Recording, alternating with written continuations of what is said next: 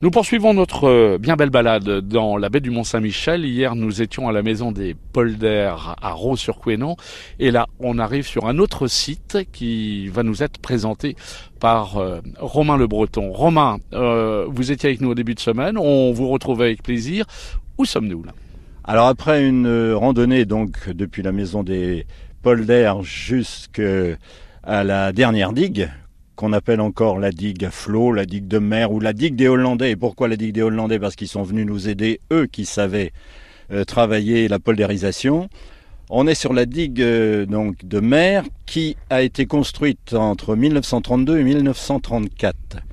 Elle part chez nous de la chapelle Sainte-Anne jusqu'au pas au pied du Mont Saint-Michel, alors qu'elle devait aller au pied du Mont Saint-Michel, des gens s'étaient élevés pour qu'elle s'arrête avant et que le Mont Saint-Michel conserve euh, son état d'île.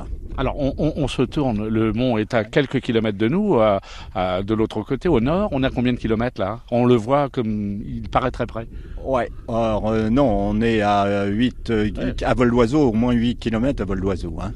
Et alors, là d'où nous sommes, on peut le rejoindre à pied là. Alors on peut le rejoindre à pied. C'est d'ailleurs c'est un formidable chemin de randonnée qu'on emprunte nous personnellement euh, tous les deux ans pour une grande randonnée qu'on appelle la Rando B, qui euh, joint le département de la Manche au département de l'île-et-Vilaine. On travaille ensemble entre associations. Cette, cette randonnée a lieu tous les deux ans. Elle aura lieu en juin 2020 et elle rassemble jusqu'à 4000 personnes de randonneurs pédestres, équestres, vététistes et autres.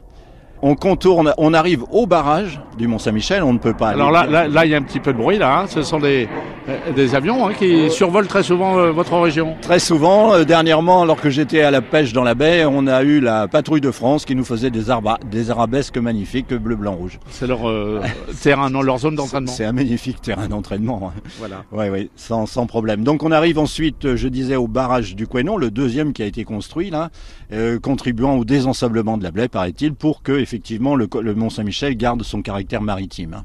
Alors là, quand on, on revient sur euh, cette vue, cette vue à perte de vue, sans, sans jeu de mots aucun, c'est impressionnant. Hein c'est impressionnant. Alors tout de suite devant nous, on a les fameux herbus où pèsent les moutons de présalé. Ensuite, on a la grève, je disais tout à l'heure, puis la mer, et en face de nous, là-bas, les falaises de Champeau, en brun, là-bas, oh. et, et, plus loin encore, là-bas, la pointe de Granville d'accord, avec les, les, plages de Carole, Juloville et Saint-Père-sur-Mer. Donc euh, ces plages euh, du débarquement. Et alors euh, cette qualité d'herbe, elle est, Romain, elle est particulière, de très bonne qualité bah, pour pour ces, ces moutons. C'est ce qui fait effectivement cette chair si fine des moutons de présalé. Là, on a en particulier la Pucinelli, l'Obion, la salicorne, la Spartine, entre autres, que pèsent ces moutons.